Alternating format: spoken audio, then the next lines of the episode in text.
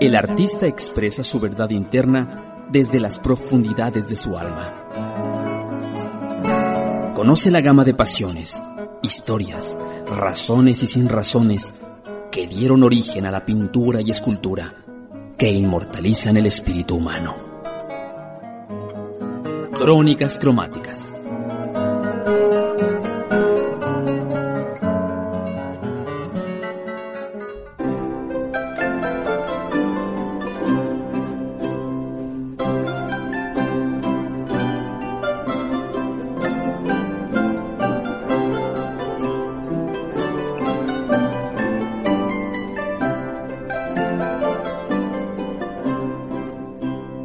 Bienvenidos a Crónicas Cromáticas, las historias narradas por un pincel o un cincel.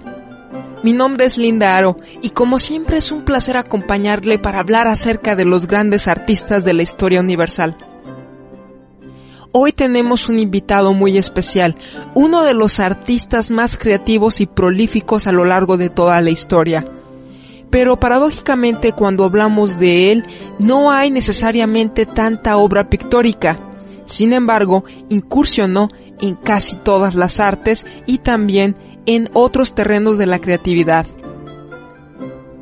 Él se consideraba principalmente inventor, y aunque también fue reconocido en su momento como artista, fue un hombre universal que se dedicó al mayor número de áreas posibles en el conocimiento. De hecho, su lema era ciencia igual a arte, o arte igual a ciencia. Incursionó tanto en el terreno científico de su época como en el terreno artístico, y esto lo ha convertido en uno de los más grandes inventores de todos los tiempos. Su obra hoy en día sigue siendo relevante y cada día nos sorprende nuevos descubrimientos en torno a su pensamiento. Efectivamente, estamos hablando del gran Leonardo da Vinci.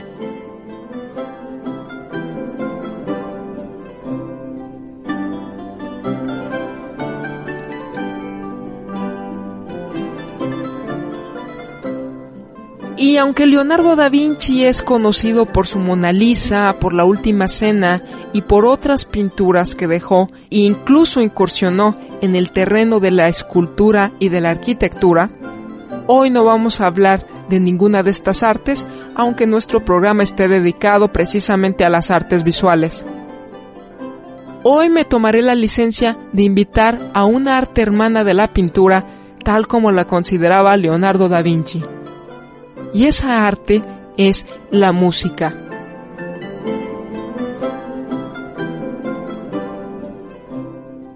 Cuando hablamos de Leonardo da Vinci podemos hacer referencia a su capacidad como artista, como pintor, como escultor, como dibujante, como arquitecto, como diseñador, incluso como diseñador de modas, como anatomista, como alguien que conocía de la medicina de su tiempo y hasta se ha dicho que de la alquimia.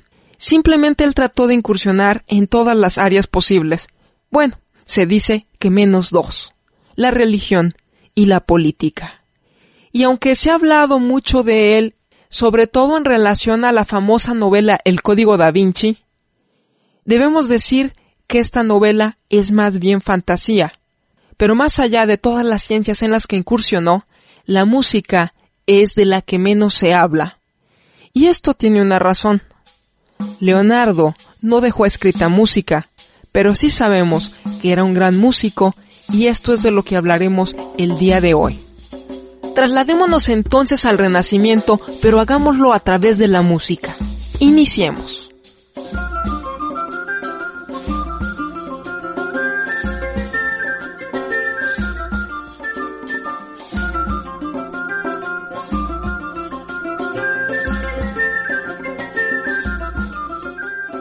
Hubo un tiempo en que la música ejerció su más fuerte atracción sobre él.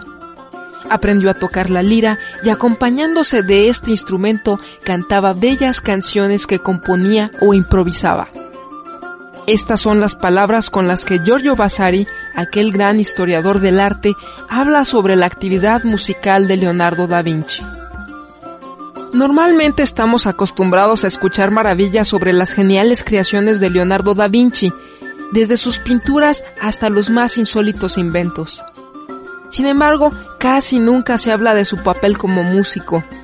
Leonardo tuvo un contacto cercano con la música y siempre fue parte importante en su vida. La música fue incluso uno de los primeros aprendizajes de Leonardo en su adolescencia, junto con las matemáticas. Tal como nos lo menciona Vasari, Leonardo aprendió a tocar la lira y a cantar, pero además era un excelente tañedor de laúd, que es un instrumento parecido a la mandolina pero más grande, y tocaba también diversos tipos de flautas. De hecho, el primer trabajo que tuvo Leonardo en la corte de Milán no fue como inventor o pintor, aunque nos parezca increíble, sino como músico. Sabemos que el pequeño Leonardo fue un niño prodigio, que fue hijo de un personaje noble de Vinci, de ahí su apellido, y de una campesina. De hecho, fue un hijo ilegítimo. Pero esto no le importó a Leonardo, porque una vez que llegó a la adolescencia, a él interesaban las artes. Entró como aprendiz del taller de Andrea Diccione, mejor conocido como Verrocchio, para aprender las artes plásticas. Se sabe que en este taller se convirtió en un gran amigo de Sandro Botticelli, otro de los discípulos de Verrocchio, con quien solía salir a las tabernas para cantar en ellas. Ese era uno de sus pasatiempos favoritos. Además de comer, por supuesto.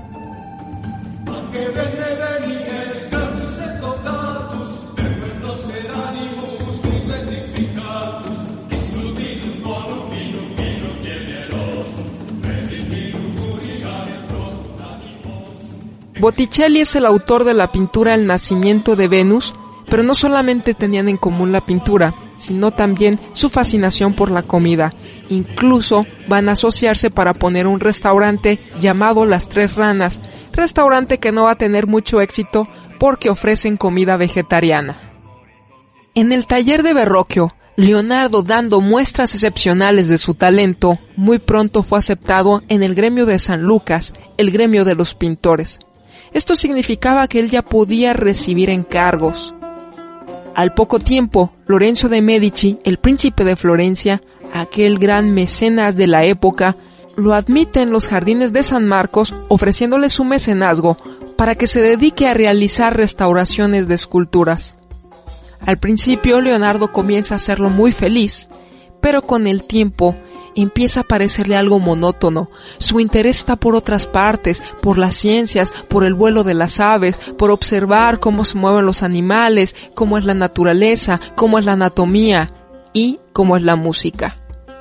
Al mismo tiempo que fue llevado al taller de Verrocchio, su padre le había conseguido un maestro de matemáticas, de gramática y también se le enseña a tocar la música pero la música siempre fue una actividad paralela a la actividad pictórica.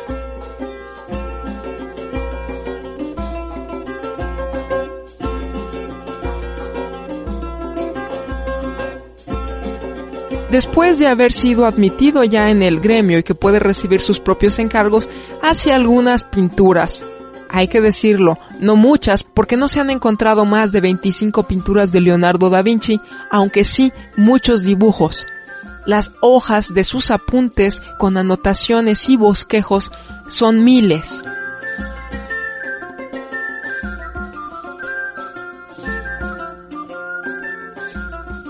Pero ¿qué pasa en el terreno de la música?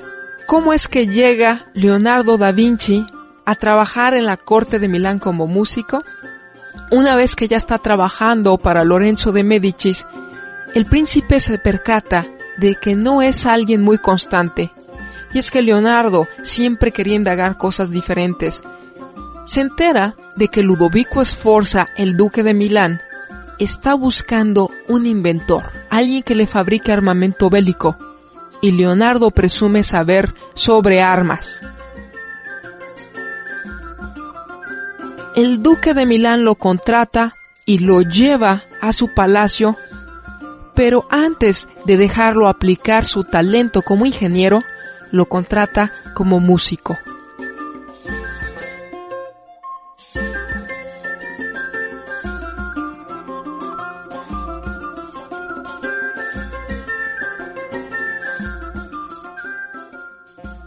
Para darnos cuenta del papel que ejerció Leonardo como músico de Ludovico Sforza en la corte de Milán, hay que revisar brevemente cuál era el entorno musical de la época.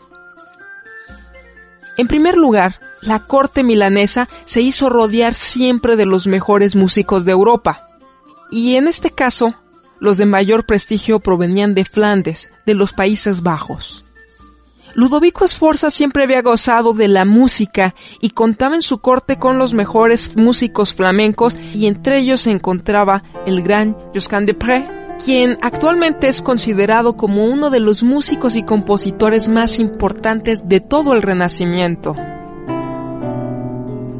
Josquin fue tan destacado en toda Europa que el mismísimo Martín Lutero, el iniciador del movimiento reformista, pero también él mismo un excelente músico y compositor, llegó a escribir. Josquin fue maestro de notas que hacía con ellas lo que deseaba, a diferencia de otros compositores que solo hacían lo que las notas deseaban. Josquin fue cantor de la Catedral de Milán de 1459 a 1472. Y entre 1474 y 1479 sirvió al duque Galeazzo María Sforza en la misma ciudad. Leonardo da Vinci arribaría a Milán a los 30 años, es decir, en 1482, para ocupar el puesto que Josquin había dejado vacante apenas tres años antes. Esto podría significar que Leonardo llegó a sustituir la vacante que había dejado uno de los más grandes músicos de la época. Esto resulta inaudito para alguien que ni siquiera sabíamos que era músico. Quiero citar nuevamente las palabras del historiador Giorgio Vasari, quien nos cuenta que una vez que Ludovico Sforza subió al poder en Milán, quiso reunir en su corte a un grupo de notables poetas y músicos, y como había oído ponderar la habilidad de Leonardo al tañer la lira, le llamó para que ofreciera una muestra de su talento en el arte de la música. Y en verdad que también en esto sobresalía, así como en cantar con excelente voz y en improvisar ingeniosos versos. Esto es lo que nos cuenta Giorgio Vasari. Sabemos entonces que Leonardo se dirigió hacia Milán en compañía del músico Atalante Migliorotti y de su amigo Massimo di Peretola, apodado Zoroastro. Se dice que cuando apenas ponían un pie en la capital de Lombardía, se percataron de que se celebraría un concurso de música libre en donde Leonardo se decidió a participar.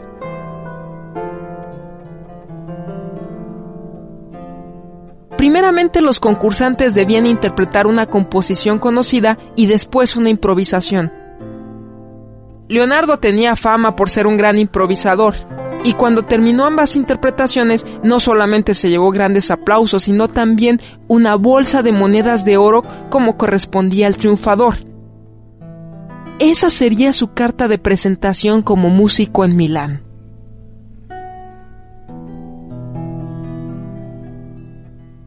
Cuando Leonardo llegó a Milán, además de ser un excelente músico, sorprendió a todos especialmente por el instrumento que llevaba consigo, que por supuesto era creación del mismo. Se trataba de una lira de plata, con forma del cráneo de un caballo, que según se cuenta tenía una sonoridad mucho mayor que cualquier otro instrumento y con sonidos más profundos. Como la lira de plata agradaba tanto al duque Ludovico, terminó obsequiándosela.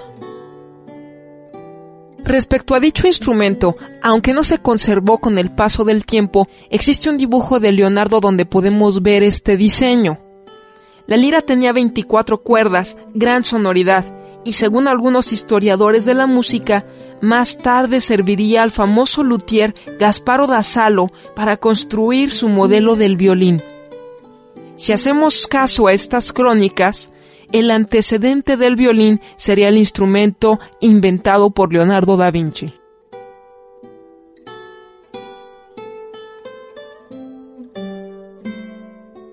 La vida musical de Leonardo en Milán fue muy abundante, porque además de ser uno de los músicos preferidos de Ludovico el Moro, también sería el responsable de organizar las fiestas de la corte y en ella siempre contaba con grupos de músicos que se alternaban con recitadores de versos. Se dice que Leonardo era un gran narrador, un gran orador, y muy seguido deleitaba a las cortes con sus versos y con sus cuentos o sus historias.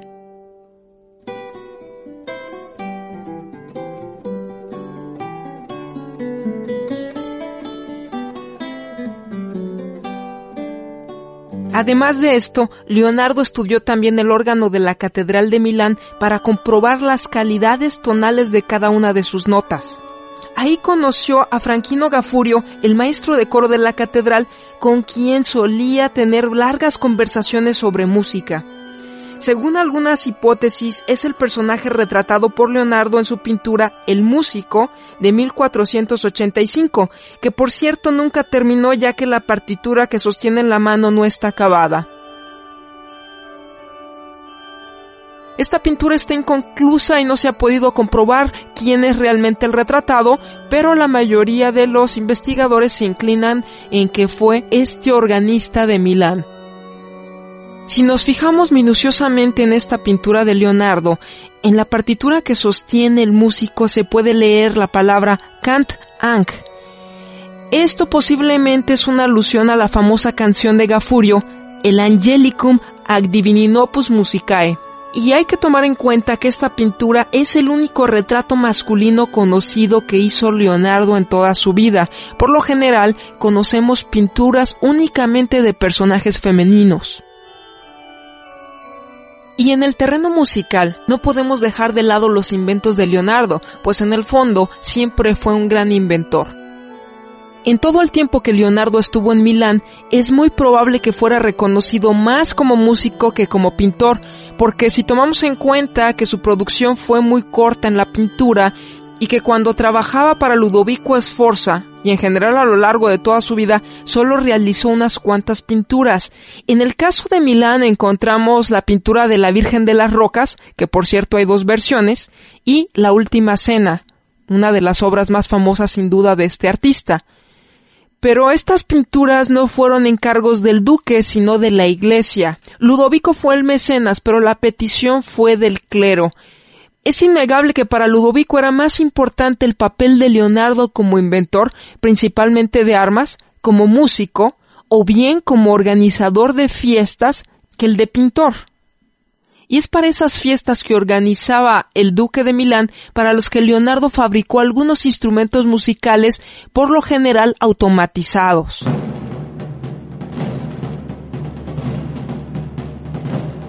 Porque también se menciona a Leonardo da Vinci como uno de los primeros inventores de los robots, aunque aún no se les llamaban así, o de aparatos automatizados.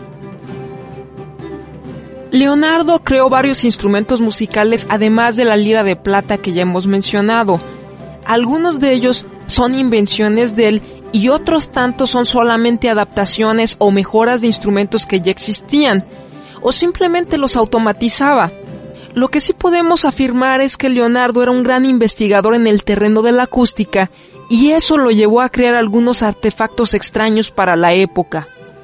Si bien hay que tomar en cuenta que en el Renacimiento comenzaba a surgir la música instrumental, que por lo general venimos de una tradición medieval de coros, del canto gregoriano incluso, en este momento comienza a hacerse a un lado un poco el uso exclusivo de la voz y con ellos iban haciendo necesarios nuevos instrumentos musicales, por lo que la invención de instrumentos estaba a la orden del día.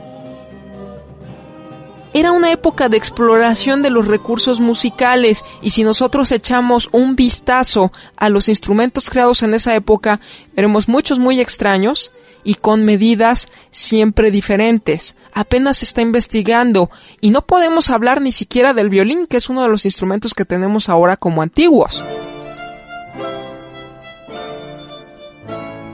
Por lo general en la corte se tocaban instrumentos de cuerda rasgada entre ellos está el laúd, la lira o bien el arpa. O bien tenemos también los instrumentos de cuerda frotada, de donde aparecen las violas de diferentes timbres, el soprano, el alto, el tenor y el bajo, que son el antecedente del violín, la viola, el violonchelo o el contrabajo contemporáneos.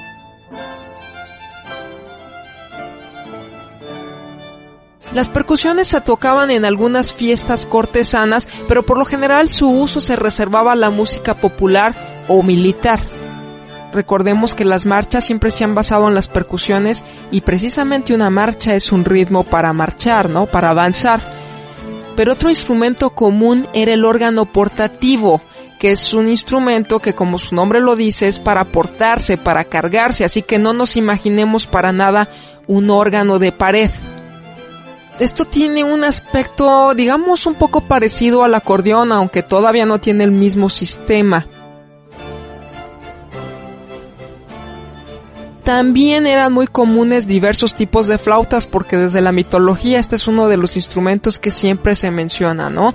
Junto con las percusiones, las flautas son los instrumentos más primitivos o primigenios, por decirlo así. Todos estos instrumentos van a servir a Leonardo para hacer sus propias propuestas musicales. A pesar de que se cree que el 80% de los apuntes de Leonardo se han perdido, lo cual es muchísimo, se han encontrado aproximadamente 5.000 hojas de sus cuadernos. Calcule nada más cuánto sería su producción. Todas estas hojas tienen anotaciones de los temas más diversos, pero sobre todo hay esbozos de máquinas. Entre todos estos apuntes no pueden faltar los instrumentos musicales, varios de los cuales eran de su propia invención. Algunos de los instrumentos que Leonardo diseñó son un timbal de percusión mecánica regulado con un sistema de ruedas dentadas, un tambor flauta, un badajo automatizado para tocar las campanas periódicamente, una viola organista, una safonía, un órgano con tubos de papel, varios tipos de tambores y una viola tocada por sí misma. Como podemos darnos cuenta, la incursión de Leonardo en la música es bastante significativa. Fue también con estos inventos musicales que Da Vinci supo ganarse el aprecio del monarca francés cuando éste visitó Milán en un encuentro diplomático.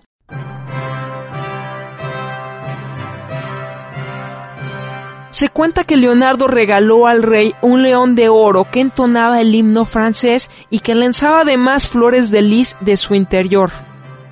Aunque no se conserva este león con este mecanismo, hay muchas crónicas que lo describen y ha tratado de reconstruirse varias veces este diseño. El rey quedó fascinado con este invento, pero no debemos dejar desapercibido que este es el antecedente más remoto que tenemos de una caja de música. Como si no fuera suficiente con todas las invenciones de Leonardo, también es considerado el padre de las cajas musicales. Ciertamente no por nada Leonardo nos causa tanta admiración, y es que hacer todas estas cosas en una vida de 60 años es algo realmente inusitado. Pero la participación de Leonardo en el terreno de la música no se queda ahí, porque también existe el llamado parangón que él escribió. Dentro de sus escritos encontramos el parangón, donde hace una comparación entre las diversas artes, la pintura, la escultura, la música y la poesía. Y a pesar de que en su vida cotidiana Leonardo invertía más tiempo en la música que en la pintura, paradójicamente Da Vinci siempre fue más pintor que músico en su modo de pensar. Por ello es el gran icono de la pintura de Occidente. Para Leonardo da Vinci, la pintura constituía de todas las artes la más excelsa. La pintura tiene la cualidad de imitar la realidad, según decía, siendo su ventaja principal que permanece a través del tiempo y del espacio, ya que es una obra material. Leonardo al buscar paralelismos dentro de las artes, y contrario al pensamiento que prevalece en la actualidad, la escultura era para él lo más lejano a la pintura. Si la pintura era paralela a otra arte, esa era la música, aunque Leonardo la va a nombrar como la hermana menor de la pintura. Es decir, es la más cercana para él, pero al mismo tiempo es hermana menor, no es de igual cualidad. La música, según Leonardo, no puede ser igual a la pintura. Nos dice, ya que depende del oído, segundo sentido en categoría, pero la pintura sobresale por encima de la música y es de mayor categoría porque no se desvanece tan pronto como nace cuál es la suerte de la desdichada música. Por el contrario, permanece y tiene la apariencia de ser viva.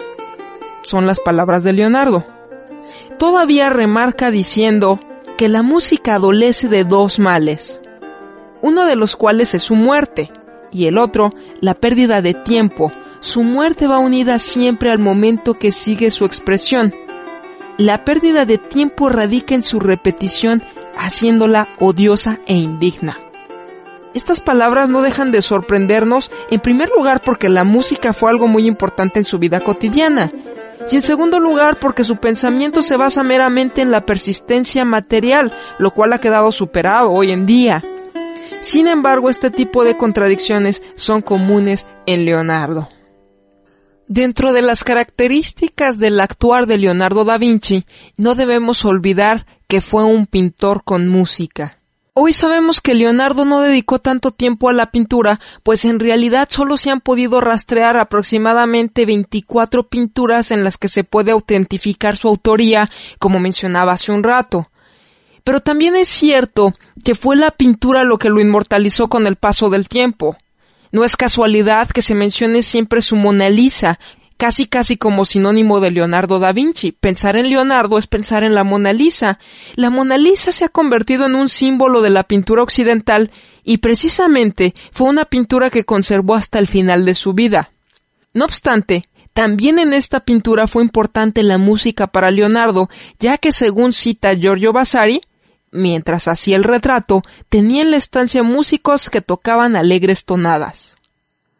En síntesis, Leonardo da Vinci fue un gran pintor, dibujante, escultor, arquitecto, ingeniero, inventor, investigador, anatomista, escritor, filósofo, cocinero, matemático, astrónomo y, por supuesto, músico.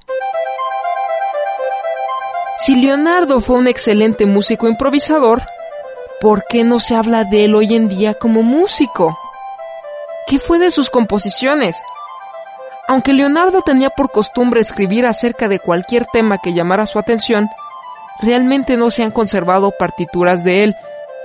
Los historiadores mencionan que cuando llegaba a dominar o conocer algún tema, perdía interés en el mismo y prefería invertir su tiempo en otro nuevo tema. Esta era una característica de él, siempre estaba cambiando una materia por la otra. Su inquietud no tenía límites, pero no siempre concluía lo que empezaba. ¿Sucedería lo mismo con la música? ¿Sería algo tan dominado para Leonardo que no valía la pena escribirlo? Desafortunadamente, si hoy no podemos escuchar su música, es porque no la escribió.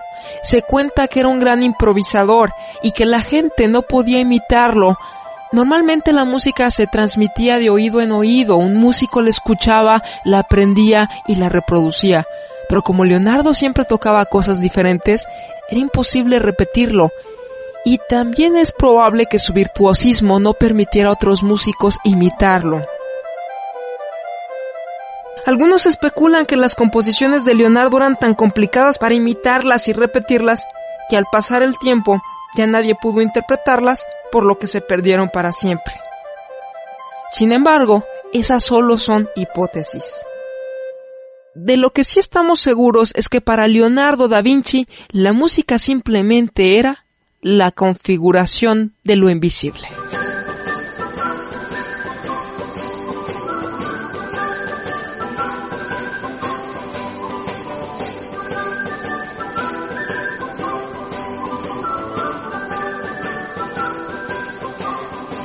Esto es todo por hoy y espero que nos acompañe en las próximas crónicas cromáticas, las historias narradas por un pincel o un cincel. Mi nombre es Linda Aro y hasta pronto.